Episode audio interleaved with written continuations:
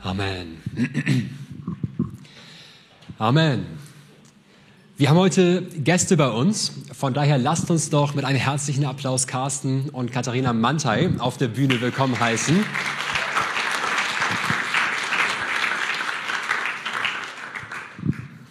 Ihr beide seid ja sozusagen jetzt aus Portugal hier, von daher muss ich jetzt einfach erstmal die Frage loswerden.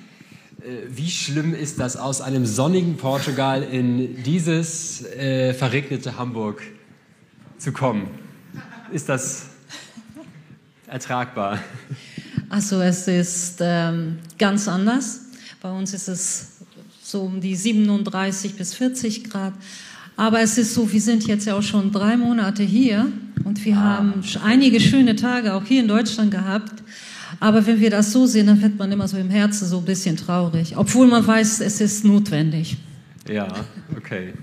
Was verbindet euch denn mit der Stadt Hamburg? Ja, erstmal Katharina, denn ähm, wir haben uns sozusagen gegenseitig abgeholt. Wir haben uns damals in der Arche in der Kieler Straße kennengelernt und äh, dadurch dann eben, naja, uns auch näher kennengelernt, irgendwann lieben gelernt und dann entdeckt, dass wir sozusagen einen Ruf in die Mission haben und so hat das alles irgendwie zusammengepasst. Wie kam das denn? Also ihr habt ja diese gemeinsame Leidenschaft, die euch nach Portugal geführt hat, die euch in die Mission geführt hat. Vielleicht ganz kurz in zwei, drei Sätzen, wie, wie kam das, wie ging das los? Also wir hatten beide unabhängig, bevor wir uns kennengelernt, den Ruf in die Mission. Und als wir zusammenkamen, hat Gott dann auch zu unserem Herzen geredet, dass wir wirklich in die Mission gehen. Und ganz kurz gemacht, als wir auf der Bibelschule waren, haben wir immer noch nicht gewusst, ganz wohin. Und da hat Gott uns dann, äh, wo wir mal in, Deutsch, in Portugal waren, im Urlaub und uns die Gemeinde mal angeguckt haben, eben angesprochen, dass wir da gebraucht werden. Unser Trauspruch war aus dem Buch Ruth, denn dein Volk ist auch mein Volk und dein Gott ist auch mein Gott. Und damals, als unser Pastor, Pastor Ostpol, uns diesen Spruch gegeben hat, wussten wir natürlich noch nicht so konkret, wie sich das mal realisieren wird. Aber da ja Katharina Portugiesin ist, ähm, ist es sozusagen so geworden, dass auch ihr Volk mein Volk geworden ist und dass unser gemeinsamer Gott uns sozusagen in ihre Heimat zurückgeschickt hat, um dort sein Reich zu bauen. Wow. Wir sind ja auch mit euch jetzt dieses Jahr tatsächlich unterwegs auf Missionseinsatz. Also bei euch, mit euch planen wir ja mhm. im Oktober einen zweiwöchigen Missionseinsatz. Was kann man sich denn darunter vorstellen oder was wird die Leute, die Gruppe erwarten ungefähr, die dann im Oktober bei euch sein wird? Ja, viel Sonne. ja, schon mal gut. Eine tolle Gegend. Lissabon ist immer eine Reise wert. Aber wir wollen euch so ein bisschen was auch von dem Land, von der Kultur und von den Herausforderungen zeigen. Es gibt natürlich auch Zeit für Freizeit und Sightseeing. Wir haben es auf dem Herzen, euch so ein bisschen mehr mitzunehmen, was Mission eigentlich bedeutet, was schon in der Vergangenheit auch viel äh, gemacht wurde, aber was eben auch da noch für Herausforderungen da sind, um Gemeinde Jesu oder Gottes Reich zu bauen. Also wer hat so ein bisschen was von allem mitbekommen, von der Großstadt von dem Land an sich und auch von den Gemeindegründungen, die wir in jüngster oder auch schon über längere Zeit unterstützen. Das klingt richtig gut. Dann äh, freuen wir uns darauf, dass ihr uns jetzt noch mehr mit hineinnehmt und uns noch mehr erzählt, was ihr so dort vor Ort macht und ähm, wünschen euch Gottes Segen für die Predigt. So, und ich habe da noch, also wir sind schon 26 Jahre in Portugal. Ich bin da geboren, aber nur geboren und dann mit vier bin ich hergekommen. Also 26 Jahre sind wir jetzt im Dienst. Und ähm, es ist so, dass wir so einen Film, also einen kleinen Clip gemacht haben, in dem wir so einige Aus Eindrücke vermitteln, was wir wirklich da machen. Und das ist innerhalb von den zwei Jahren. Die 26 Jahren sind da jetzt nicht drauf, das könnten wir gar nicht, sonst wären wir heute bis heute Abend. Aber wir haben so die zwei Jahre so kurz gefasst und lasst euch einfach mitnehmen und äh, so einen Eindruck zu haben, was wir machen und äh, wie unsere Arbeit so ist. So können wir den Film erstmal gucken. Ich eins. Aber wie gesagt, wir können den Film auch hinterher zeigen. Ähm, alles gut, ja? Äh, das passt auf jeden Fall, so oder so. Wir sind ja spontan, nicht wahr? Also wenn ihr jungen Leute dann da seid, dann müsst ihr auf die eine oder andere Spontanaktion einstellen. Natürlich werden wir das schon einigermaßen planen, aber das Leben ist ja immer voller Überraschungen und mal geht's gut, mal geht's nicht so gut. Aber in allem hat doch Gott sozusagen alles in seiner Hand. Ja, wir haben herzliche Grüße mitgebracht von unseren lieben Freunden und Partnern in Portugal, in Lissabon. Wir haben ja vor sieben Jahren das Werk oder den Verein Scholias eine Mission für die Stadt gegründet. Und über diese Schiene sind wir jetzt sozusagen auch im sozialen und im kulturellen Bereich tätig, um halt dieses Werk als Brücke zu benutzen, um Menschen für Jesus zu erreichen. Wir machen auch viel, was Gemeindegründung angeht. Das liegt uns von Anfang an auf dem Herzen. Dafür sind wir auch nach Portugal gekommen und letztendlich auch weiterhin im Portugal unterwegs. Amen. Kannst du mir mal den Präsenter geben? Jo, danke. Gott ist gut. Halleluja. Ähm, ihr seht da hinten uns mit unserer Familie. Das ist so ein bisschen so ein Einblick. Wir sind jetzt schon zweifache Großeltern. Also vielleicht sieht man das Katharina nicht so an, ähm, aber es ist ein Vorrecht, eine sechsjährige Enkeltochter und neun Monate alten Enkelsohn zu haben. Das bereichert uns unwahrscheinlich und fordert uns natürlich auch heraus. Wir sind froh, dass unsere Kinder, die Nadine und unser Schwiegersohn, der Diego, mit in dem Werk und auch in dem ganzen, was die Missionsarbeit angeht, mit tätig sind. Und wir freuen uns halt, dass gerade auch diese Sachen, die so wichtig sind, auch zusammenpassen und zusammenlaufen, um halt gemeinsam Reich Gottes zu bauen. Ihr seht auf dem Bild auch meine Eltern, meine Schwiegermutter. Wir waren im April nochmal zusammen, um unseren Enkelsohn zu segnen und halt nochmal so auch als Familie, bevor wir nach Deutschland gekommen sind, so ein Highlight zu haben. Ja, ähm, so geht's weiter. Genau. Ähm, es ist ja so, Portugal ist ein tolles Land, ein Land der Gegensätze. Und leider brennt es dort jedes Jahr, wie so oft in Südeuropa. Wir hören das jetzt auch wieder aus Griechenland von einer Insel, auf der es auch sehr stark brennt. Und natürlich ist es so, so ein Feuer kann keiner alleine bekämpfen. Und so ist es auch im Reich Gottes, wenn wir Reich Gottes bauen wollen, wenn wir Gemeinde Jesu bauen wollen, dann wie Jesus auch nicht, dass wir alleine unterwegs sind, sondern dass wir wissen dürfen, dass eingebunden in einem Team wir uns gegenseitig helfen können, um eben weiterhin Reich Gottes zu bauen. Kannst du mal weitermachen? Ah, nee. Oh, Halleluja. Genau, so. Und deswegen ist es notwendig, eben zu wissen, dass wir uns mobilisieren müssen. Und das ist auch so ein bisschen das, was schon mal vor elf Jahren passiert ist. Da hat sich ein Team aus dieser Gemeinde mobilisiert, um damals noch in Alantage, in dem Gebiet, in dem wir eine ganze Zeit lang unterwegs waren, ihre, ihr Zelt aufzubauen und dann gemeinsam Reich Gottes zu bauen. Aber es geht ja weiter. Und so ist es so wie beim Feuer. Da muss eben eine Hundertschaft mobilisiert werden so geht es auch, wenn wir von Mission sprechen. Wir müssen gemeinsam unterwegs sein, um eben Gottes Reich zu bauen. Und ich möchte, nach, bevor ich noch ein paar andere Bilder zeige, erstmal ein Wort lesen aus dem Matthäusevangelium.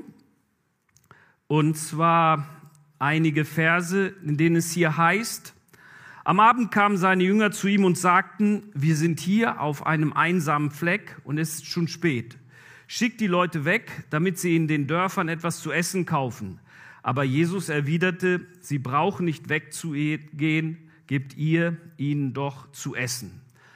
Ähm, wenn wir den ganzen Kontext so ein bisschen betrachten, war ja Jesus mit seinen Jüngern unterwegs, hat sich erstmal zurückgezogen, um zu beten, ist dann von der Volksmenge wieder eingeholt worden und am Ende hat er eben den ganzen Tag über gepredigt und Tausenden von Menschen von Gottes Reich erzählt.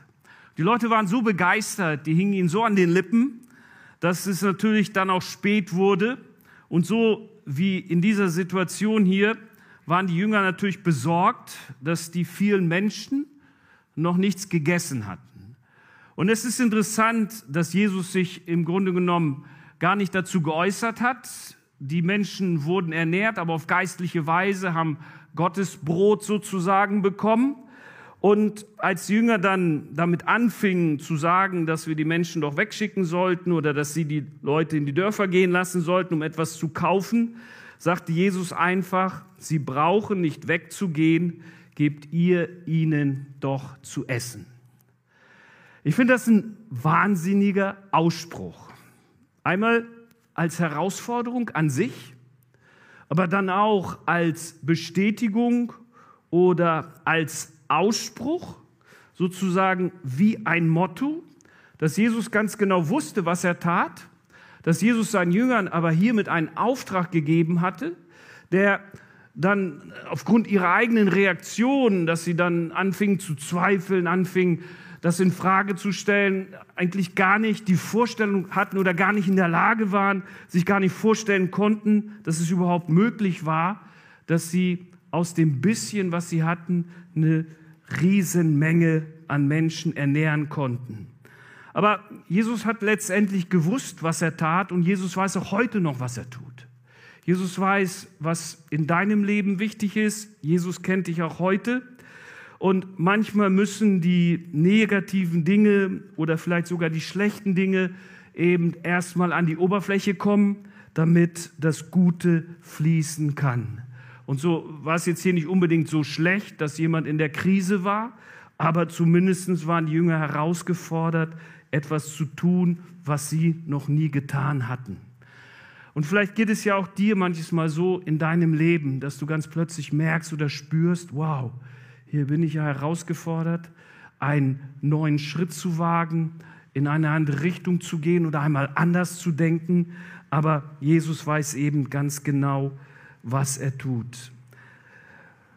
Für uns auch immer so wichtig, wenn wir von Mission sprechen und gerade was das Prinzip der Mobilisation angeht, ist es zu wissen, dass es einen gibt, der unerschütterlich ist.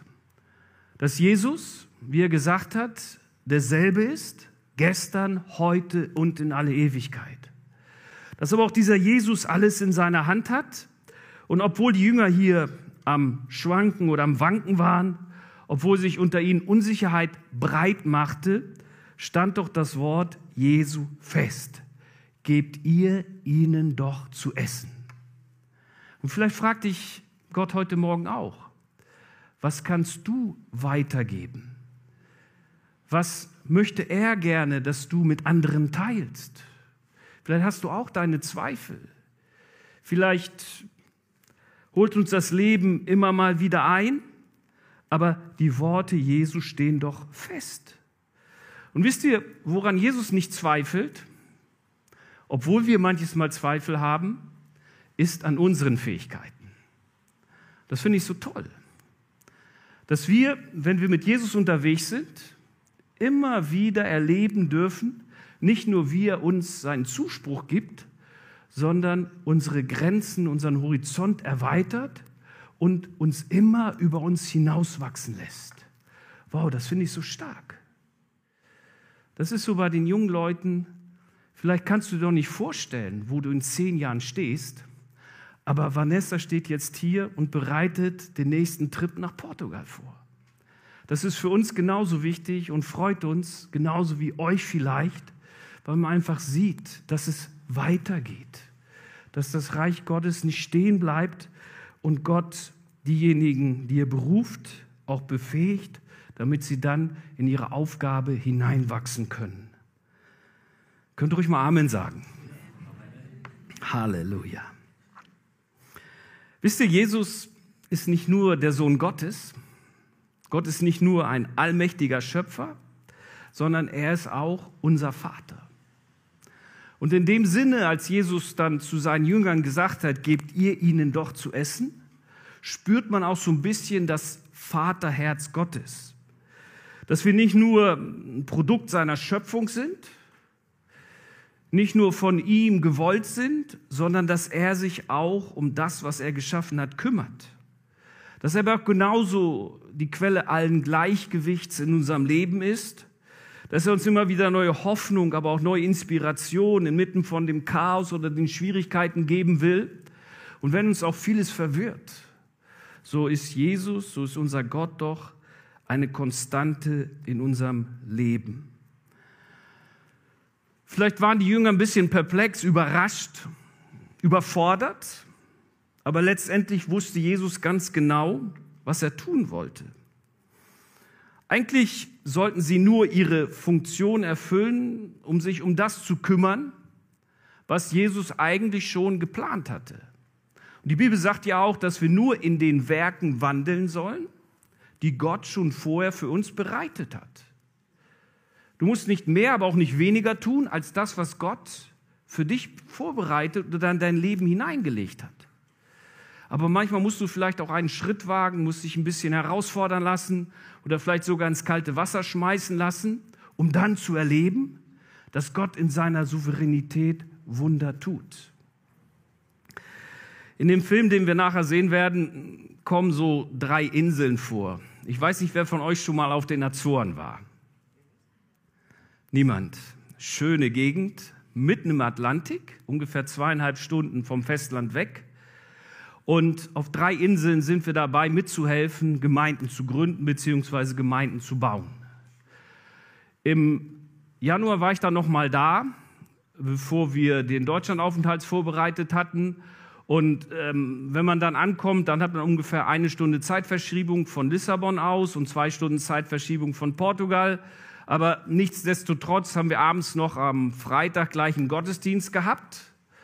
Und da kam dann eine liebe Frau und sagte uns, ja, wisst ihr, ich habe einen Anruf bekommen von einer Nachbarin. Der Ehemann dieser Nachbarin ist sehr krank und wir sollten noch für ihn beten. Im Grunde genommen ging es ihm so schlecht, dass er eigentlich ins Krankenhaus eingeliefert werden müsste und sie nicht mehr wussten, was sie eigentlich mit ihm anfangen sollten. Natürlich ähm, betet man. Die Gruppe, die da war, hat auch wirklich ihr Herz vor Gott ausgeschüttet und hat das Anliegen in Gottes Hände gelegt. Und naja, man weiß dann ja nicht so, ne? mal sehen, ob überhaupt was passiert oder wie lange es dauert oder ob das auch wirkt. Ne? Aber die Bibel sagt ja, ein Gebet, das von einem gerechten oder gläubigen Menschen gesprochen wird, das hat viel in seiner Wirkung oder das kann was bewirken. Am Ende des Gottesdienstes rief die Nachbarin unserer lieben Frau oder lieben Schwester dann an und war ganz aufgeregt. Nachdem das Gespräch dann beendet war, sagte die, die liebe Schwester dann, ja wisst ihr, ja wisst ihr, ja wisst ihr. So, so wenn einer so total nervös ist und nicht zum Punkt kommt, ne? Dann redet und redet die Person, aber äh, ja, was ist denn jetzt los? Was ist passiert? Natürlich denkt man gleich das Schlimmste. Ne? Wow, der Mann ist vielleicht wirklich ins Krankenhaus gekommen, dem Mann geht es wirklich schlechter oder wer weiß was. Ihr könnt euch das nicht vorstellen. Der ist doch schon wieder zu Hause, liegt im Bett und schläft und die ganzen Symptome, die er hatte, sind einfach weggegangen. Wow, wir waren so dankbar für das, was Gott tut. Das sind so Momente, wo man vielleicht ins kalte Wasser geworfen wird, wo man überrascht ist, dass man jetzt mit mal beten soll. Ah, ich bin vielleicht gar nicht vorbereitet, vielleicht bin ich gar nicht in Stimmung oder vielleicht ist alles nicht so, wie es passt. Aber wisst ihr, Jesus interessiert das nicht. Jesus sagt einfach, gebt ihr ihnen doch zu essen oder gebt ihnen das weiter, was ich euch gegeben habe. Und Meistens ist ein Wunder nur ein Gebet oder ein Wort oder ein Schritt entfernt, wenn wir uns von Gott herausfordern lassen. Natürlich offenbart Jesus hier auch seine Autorität und es ist gut zu wissen, dass wir nicht alleine sind.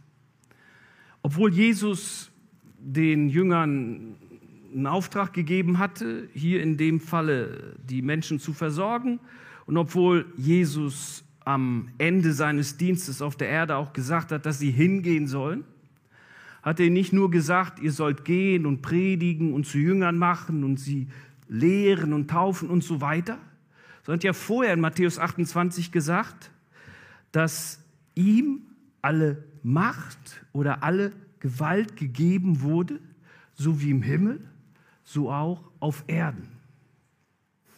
Und wisst ihr, worüber ich gerne predige, was jetzt aber von der Zeit her nicht ist, wenn der Himmel die Erde berührt. Das finde ich so stark, wenn man so mal darüber nachdenkt, was Jesus damit eigentlich sagen wollte. Der Himmel ist auf Erden, hat auf Erden angefangen und berührt uns sozusagen, berührt diese Welt immer wieder neu. Auch wenn die Welt im Chaos ist, auch wenn wir von Katastrophen und von Kriegen und von anderen Dingen hören, so berührt doch dieser Gott immer wieder uns als Menschen und berührt diese Welt.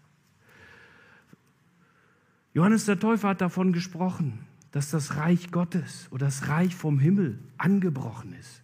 Jesus selbst hat im selben Kapitel darüber gesprochen, dass das Reich Gottes angebrochen ist. Und wenn wir so in Portugal unterwegs sind oder darüber hinaus, dann spüren wir einfach, wie sich das Reich Gottes ausbreitet. Wie Gott uns gemeinsam gebrauchen will, um sein Reich zu bauen, um von dem bisschen, was wir haben, etwas abzugeben und dadurch für andere ein Segen zu sein. Jesus ist absolut gerecht. Er ist großzügig. Was wir oft sind, wir sind oft ehrgeizig ambitioniert, wollen was erreichen, was wir dann vielleicht auch auf unsere eigene Kappe schreiben können. Aber Jesus möchte einfach, dass Gottes Reich gebaut wird und dass wir, auch wenn wir uns manches Mal in unserer eigenen Sphäre verhalten, wenn wir auch oft ähm, egoistisch sind oder manches auch aus Eigennutz getan wird, doch trotzdem in Abhängigkeit von Gott unterwegs sind. Es geht hier nicht um einen, lass es mich mal so sagen, um einen bequemen Glauben, wo es nur darum geht, meine eigenen Bedürfnisse zu befriedigen. Es geht hier nicht nur darum, dass es mir gut geht, dass ich zufrieden bin, dass ich ins Gleichgewicht komme, dass mein Karma, wie manche sagen, sozusagen ausgewogen ist, sondern es geht ja um Gottes Herrschaft auf dieser Welt und auch in meinem Leben. Sozusagen, wenn wir beten, dein Wille geschehe, so wie im Himmel als auch auf Erden, dann bedeutet das ja, dass wir uns seiner Herrschaft unterordnen. Dass wir in dieser Generation oder auch aus dieser oder von dieser Generation ausgehend auch daran glauben, dass Gottes Auftrag, alle Menschen für Jesus zu gewinnen, zu Ende gebracht werden kann. Vielleicht haben die Jünger auch vergessen, was sie so vorher auch schon mit Jesus erlebt haben. Immer mal wieder, so diese Krankenheilung, ne? Ich weiß nicht, wie uns das gehen würde, wenn wir mit Jesus so unterwegs wären und all die Wunder passiert werden. Vielleicht wären wir aus dem Häuschen, würden ausflippen oder würden alles stehen und liegen lassen und sagen, wow, es lohnt sich wirklich. Oft schaffen wir uns auch unsere eigene Gerechtigkeit. Dieses Wunder der Speisung ist ja nicht nur einmal passiert, sondern zweimal. Zweimal hat Jesus seine Jünger herausgefordert, hat sie durch verschiedene Phasen des Glaubens hindurchgeführt, hat sie trotz ihrer Zweifel nicht abgelehnt und ihn weiterhin oder sie weiterhin, lass es mich mal so sagen, damit ich nicht ihn sage, aber sie weiterhin an Gottes Fürsorge teilhaben lassen. Und das finde ich so stark. Gott ist nicht nur ein barmherziger Gott, sondern er hält auch, was er verspricht. Amen. Und wenn Jesus gesagt hat, siehe, ich bin bei euch alle Tage bis an der Weltende, dann ist das auch so. Im Guten wie im Bösen. Okay? So wie du, als du geheiratet hast und das deinem Partner oder deiner Frau versprochen hast. Egal was kommt. Wir gehen durch dick und dünn. Gemeinsam gehen wir voran. Im 90. Psalm ich möchte den Psalm jetzt nicht ganz lesen, aber ich habe hier einige Bibelstellen, die ich gerne noch zitieren möchte. Spricht Mose sozusagen aus seinem Herzen und ich empfehle euch das vielleicht da mal in einer stillen Stunde in Ruhe zu lesen, nachdem sein Dienst im Grunde genommen schon fast zu Ende war und er das Volk Israel, sagen wir mal so, bis an den Rand des Jordans geführt hat. Im zwölften Vers sagt Mose dann Folgendes. Lehre uns, unsere Tage gerecht zu ordnen, damit wir durch die Tür der Weisheit eintreten können. Vielleicht hat Mose über sein eigenes Leben nachgedacht, reflektiert, nachgesinnt. Vielleicht hat er auch meines Erachtens nach einige verlorene Jahre in seinem Leben gehabt und mit fortschreitendem Alter auch seine Erfahrung mit einfließen lassen. Ähm, natürlich hat Mose, sagen wir mal so, nie direkt mit Gott gehadert, aber oft wurde auch er in seinem Dienst an seine Grenzen geführt, musste erleben, wie Gott seine Grenzen oder auch seinen Horizont erweiterte. Es war ja er selbst, der auch durch schwierige Zeiten, durch Prüfungen hindurchgegangen ist, der versucht wurde. Mose wollte sogar seine eigene Gerechtigkeit aufbauen, indem er sozusagen mit Gewalt versuchte, das Volk Israel aus der Gefangenschaft zu befreien. Aber am Ende musste er doch erkennen, dass es nichts gibt, was Gott nicht weiß. Er sagt sogar im achten Vers, Gott kennt all unsere Geheimnisse aber interessant ist ja, wenn du jemanden gut kennst, dann kennst du seine guten und auch seine schlechten Seiten. Und tendenziell überwiegen ja bei unserer Bewertung oft eher die negativen Seiten. Mose sagt aber hier, obwohl Gott mich kennt, behandelt er mich doch nicht nach seinem Zorn. sondern im 13. Vers nach seiner Liebe. Wisst ihr, es ist so toll, das von einem zu hören, der sozusagen am Ende seines Weges steht und sagen muss, dass im Grunde genommen Gott alles in seiner Hand hat. Sicherlich musste Moses oder Mose dadurch auch sagen oder dadurch erkennen, dass ich im Grunde genommen ohne Gott nichts bin oder nichts tun konnte. Und vielleicht musst du das auch erkennen und dich fragen, ja, wann habe ich denn Gott am meisten erlebt? Wann ist mir am meisten bewusst geworden, dass er bei mir ist? Wann habe ich am meisten gespürt, dass ich gewachsen bin? Vielleicht gerade in den schwierigen Momenten deines oder meines Lebens? Denn so wie Gott Mose und seinem Volk nicht aufgegeben hat, so gibt Gott auch uns nicht auf. Amen. Denn er hat einen Plan. Jetzt muss ich mal gucken, was als nächstes kommt. Ja, genau. Ich weiß nicht, wo du gerade stehst. Vorne, in der Mitte oder hinten. Aber das Interessante an diesem Bild, an dieser Illustration ist, dass niemand hängen gelassen wird. Und vielleicht fühlst du dich gerade hängen gelassen. Siehst dich vielleicht vorne irgendwo vor einem Abgrund stehend oder in der Mitte über dem Abgrund hängen oder sozusagen wie das Ende der Fahnenstange und ähm, wenn ich jetzt nicht aufpasse, dann falle ich halt runter. Aber Gott kennt uns, nicht wahr? Es gibt so einen Spruch, den habe ich jetzt wieder hier irgendwo auf dem Plakat gesehen. Niemals allein. Nun bin ich aus Hannover, ne? das ist so der Slogan von Hannover 96. Und trotzdem dümpeln sie schon seit Jahren in der zweiten Liga rum. Der kleine und der große HSV, in Anführungsstrichen. Wir hoffen, dass es irgendwann besser wird, nicht wahr? Gott ist gut. Ähm, aber okay, zurück zum Thema.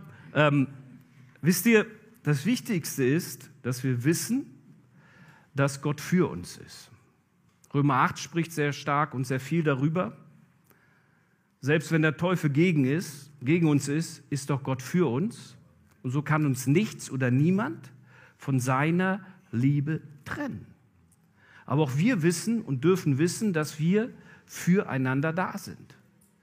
Dass wir uns gegenseitig helfen, tragen, ja manchmal vielleicht sogar ertragen müssen, aber letztendlich alles zum Guten kommt und keiner hängen gelassen wird, sondern Gott uns im Grunde genommen Leute an die Seite gestellt hat, die uns helfen, auch über Abgründe oder über schwierige Situationen hinwegzusehen. Und Mose hat diesen 90. Psalm als Zeugnis geschrieben. Ich glaube auch, um uns aufzuzeigen, dass es im Grunde genommen nicht um uns, sondern um Gottes Plan geht, dass Gott ein Ziel hat und uns dazu auch berufen hat, diesem Zweck zu dienen. Dass Gott uns im Grunde genommen auch weiterhin Hoffnung und Zuversicht geben will.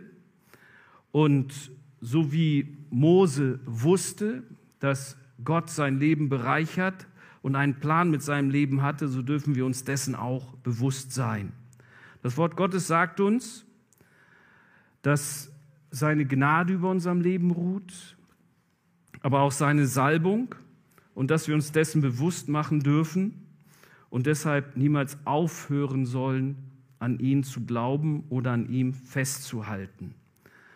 Und ähm, klar, wenn man so um Psalm 90 herumliest, die Psalme davor, die Psalmen danach, dann merkt man schon, äh, wie äh, Mose und andere Diener Gottes den Herrn, Gott, unseren Herrn in seiner Souveränität sehen und ähm, dass im Grunde genommen dieser Psalm aber jetzt nicht nur darüber schreibt, dass Gott sich um uns kümmert, sondern dass Gott wirklich mit uns ist und nicht nur für unsere Bedürfnisse empfänglich, sondern im Grunde genommen auch alles in unserem Leben in der Hand hält. Ähm, wie wir vorhin schon gesagt hatten, wir sind nun schon seit 26 Jahren in Portugal seit 30 Jahren im Grunde genommen aus dem Berufsleben raus und im Dienst, seit 35 Jahren verheiratet. Und es war immer wieder herausfordernd, sich zu fragen, wo geht es hin, was ist der nächste Schritt, was passiert, wenn wir dies oder das loslassen. Aber am Ende haben wir eben immer wieder gespürt, dass Gott letztendlich uns auch eine neue Tür öffnen wollte, um auch neue Möglichkeiten in Angriff zu nehmen. So ähm, hängt im Grunde genommen alles von unserem liebenden Gott ab und Gott zwingt uns aber seinen Willen nicht auf, sondern möchte, dass wir Teilnehmer seines Reiches werden. Wir sind ja auch Teilhaber, aber er möchte uns im Grunde genommen mit einbinden, um sein Reich zu bauen. Ich schaue mal ein bisschen zurück. Im Jahr 2018 hatten wir in Portugal das Festival of Hope. Das war eine super Aktion in Lissabon, in einem der größten Stierkampfarenen, die in den Jahren zu einem Multi-Konzertsaal umgebaut wurde. Und an diesem Wochenende kamen ungefähr 30.000 Menschen in diese Halle, wurden von verschiedenen Gemeinden gecoacht, beziehungsweise wurden danach dann betreut. Und es hat so ungefähr 2.000 bis 3.000 Entscheidungen für Christus gegeben. Dieses Festival war dann vorbei und wir fragten uns natürlich, wie geht's weiter? Und mache ich mal einen Sprung von 2018 auf 2023. Ähm, und ihr wisst ja, Portugal ist ein katholisches Land. In dem Sinne wiegt die Tradition immer noch sehr schwer und über 93 Prozent gehören dieser Religion an. Und ich weiß nicht, ob ihr es mitbekommen habt, es gibt ja auch verschiedene Pilgerstätten in Portugal und eine wird zurzeit in Lissabon aufgebaut, weil vom 2. bis 6. August der katholische Jugendtag, der weltweite katholische Jugendtag in Lissabon stattfindet. Man rechnet ungefähr mit eine Million Pilger. Normalerweise kommen immer so um die eine Million Touristen pro Monat in die Stadt, aber dieses Mal rechnet man eben noch mal mit einer Million Pilger, ungefähr 500.000 Portugiesen und die Einheimischen sagen schon, wow, am besten wir verziehen uns, damit dann hier nicht das Chaos herrscht. Ähm, es ist natürlich so, dass äh, dadurch viel in Bewegung kommt. Und 2018 äh, haben wir bewusst evangelisiert, um die Unerreichten zu erreichen. Und dieses Mal kommen eben viele, die einen christlichen Hintergrund haben, aber den wahren Glauben an Jesus Christus eigentlich nicht kennen, in die Stadt. Die folgen ihrer Tradition, folgen ihrer religiösen Überzeugung, sind vielleicht wirklich auf der Suche nach Gott und wollen was erleben. Und seit Anfang des Jahres mobilisieren viele Kirchen, evangelikal oder freikirchliche Gemeinden, Gruppen in der Stadt, um gerade diese Menschen in der Zeit zu erreichen. Und wir leben ja in einer Zeit, in der die Mobilisation für die Mission oder fürs Evangelisieren sehr, sehr groß ist. Wo wir aber nicht alle zur gleichen Zeit überall erreichen können, aber letztendlich, sagen wir mal so, den Stein ins Rollen bringen können, damit andere das Werk weiter tun. Und so finden zurzeit auch sehr starke Gebetsinitiativen für die Stadt statt. Und Menschen versammeln sich, um einfach die zu suchen, die sich vielleicht wirklich von Gott finden lassen. Die Heilsarmee ist dabei, Jugend mit einer Mission ist dabei, OM ist mit dabei, Operation Mobilisation, verschiedene Assemblies of God oder Pfingstgemeinden, die sich in der Zeit in der Stadt unter die Leute mischen werden, um einfach die zu erreichen oder denen zu begegnen, die auf der Suche sind. Und ich glaube, so wie Jesus damals seine Jünger herausgefordert hat, so fordert er in den Tagen auch die Lissabonner Freikirchen heraus, um denen das Evangelium zu verkündigen, die Jesus noch nicht in seiner Ganzheit kennen. Und das Interessante ist ja, die kommen ja von überall her.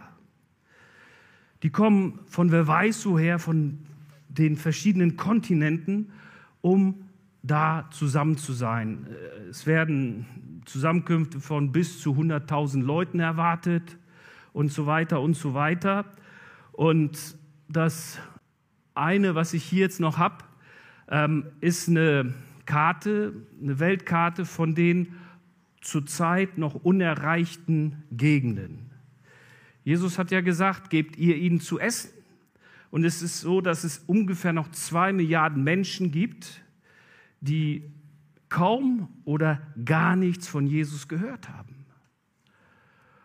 Und nun ist es ja so, dass die, die kommen, einen gewissen Glauben haben, ihrer Tradition folgen, aber auch viele aus diesen Gegenden sind, die noch nicht erreicht sind. Und nun stellt euch mal vor, da kommt einer und hat eine wirklich Begegnung mit Jesus. Er lebt ihn in seiner Ganzheit, kommt zum Glauben, öffnet sein Herz für ihn und geht wer weiß wohin zurück in seinen Volksstamm, zurück in seine ethnische Gruppe oder zurück in sein Land. Und Gott gebraucht gerade diesen neu erreichten, gesalbten Menschen, um sein Reich zu bauen.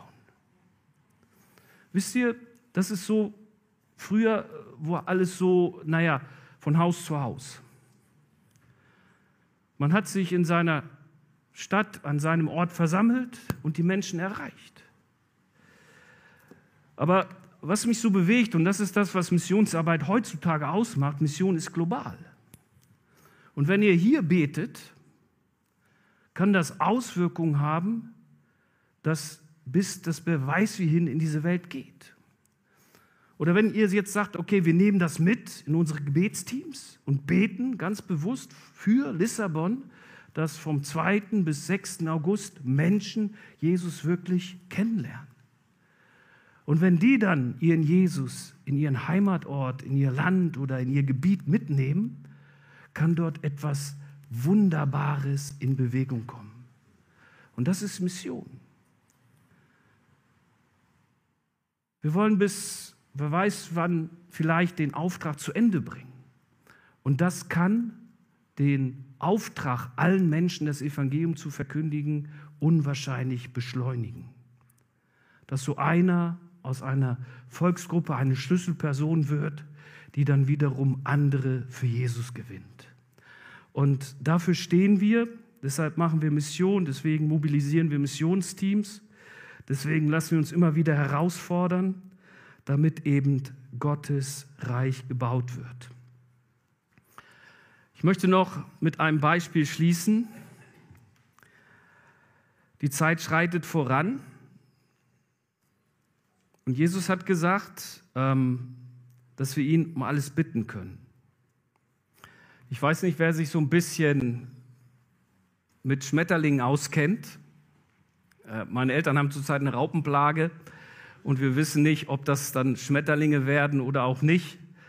Aber ähm, es gibt einen Schmetterling, der der Tigerschmetterling genannt wird, der ungefähr 14 Jahre braucht, bis er sich von einer Raupe zu einem Schmetterling entwickelt hat. Ah, vielleicht fragst du dich, wow, wie kann das sein? Dieser Schmetterling, wenn er dann aus dem Ei schlüpft, wird in einer extremen Zone Kanadas geboren. Und in diesem Gebiet dauert der Sommer nur ungefähr vier Monate. Vielleicht Kommt dir das bekannt vor oder auch nicht? ähm, aber die Raupe muss was? Muss fressen, fressen und fressen, um so viel Nahrung wie möglich aufzunehmen, um sich dann irgendwann zu verpuppen. Aber leider reichen diese vier Monate nicht aus, um so viel Nahrung aufzunehmen, um dann eben den Kokon zu bilden und sich dann zu verpuppen. Was macht die Raupe? Die vergräbt sich im Winter in der Erde und macht ihren Winterschlaf. Das geht aber so weit, dass sie sozusagen fast eingefroren ist. In der nächsten Saison taut sie wieder auf. Wenn der Schnee zu schmelzen beginnt und der Frühling kommt, verlässt sie ihren Unterschlupf, um weiter zu fressen. Im Grunde genommen nur schlafen und fressen, schlafen und fressen. Tolles Leben, ne? Das wiederholt sich Jahr für Jahr, bis sie dann im 14. Jahr so viel gefressen hat, dass sie endlich diesen Kokon bilden kann. Und dann letztendlich diese Metamorphose stattfindet. Am Ende schlüpft dann dieser wunderschöne Schmetterling aus. Jetzt wundert man sich natürlich, wow, das hat 14 Jahre gedauert. Nun muss er doch ein langes Leben haben. Aber der flattert nur so drei, vier Monate rum, um sich dann fortzupflanzen, um seine Eier abzulegen, damit dann der Prozess wieder von vorne beginnt. Und ähm, vielleicht, wenn wir dann so mal das nächste Mal einen Schmetterling sehen, vielleicht nicht den, aber andere, dann äh, stellen wir uns doch einfach vor, das ist meine Zukunft. So sieht Gott mich. Auch wenn ich mich Jahr für Jahr durchfressen muss, in Anführungsstrichen, oder durch so viele Widrigkeiten hindurchschlagen muss, so hat Gott doch einen Plan für mein Leben. Unabhängig, wie es uns geht, Unabhängig, in welcher Situation wir stehen oder ob das Leben uns noch viel zu bieten hat, ob wir schon viel erlebt haben, schon viel durchgemacht haben, ob wir viel ertragen mussten oder vielleicht noch denken, dass wir viel ertragen müssen. Gott hat uns letztendlich nach seinem Bild geschaffen, damit wir seine Schönheit an andere weitergeben. Ich möchte uns einfach auch an diesem heutigen Morgen ermutigen, dran zu bleiben, Gott in seiner Größe zu sehen und zu wissen, dass er sich um dich und mich kümmert. Dass wir aber auch Teilhaber seines Reiches sein dürfen, dass wir mithelfen dürfen, seinen Namen groß zu machen und auf seine Liebe und seine Kraft, wie wir heute Morgen auch schon gehört haben, vertrauen können, denn das ist ja das, was in uns lebt. In den Klageliedern heißt es, und damit möchte ich dann wirklich schließen, dass Gottes Güte oder die Güte des Herrn kein Ende hat. Amen. Dass sein Erbarmen niemals aufhört und dass es an jedem Morgen neu ist. Auch wenn du morgen wieder zur Arbeit musst, vielleicht mit der einen oder anderen Situation konfrontiert wirst, die dir nicht passt oder die dir unangenehm ist, aber Gott ist schon da. Denn seine Treue ist groß und Jeremia sagt dann, alles, was ich habe, alles, was mir letztendlich bleibt, ist Gott, der Herr, auf den ich hoffe. Das wünsche ich dir für die neue Woche, aber vielleicht auch für die eine oder andere Mission, die Gott dir aufs Herz gelegt hat. Das wünsche ich uns, dass wir so als Gemeinde weiterhin vorangehen, um sein Reich zu bauen. Und wenn wir jetzt noch eine Zeit haben der Begegnung, dann lass doch einfach dein Herz von den Dingen berührt werden, die auch Gottes Herz berühren. Dass er dich wieder mit seiner Liebe durchdringt und wir so auch weiterhin seine Gnade spüren. Denn vielleicht stehst du in Umständen, die nicht einfach sind. Vielleicht sitzt auch jemand hinter Monitor und hört oder sieht uns. Aber Gott ist da und hat etwas Großartiges für uns bereitet. Amen. Amen.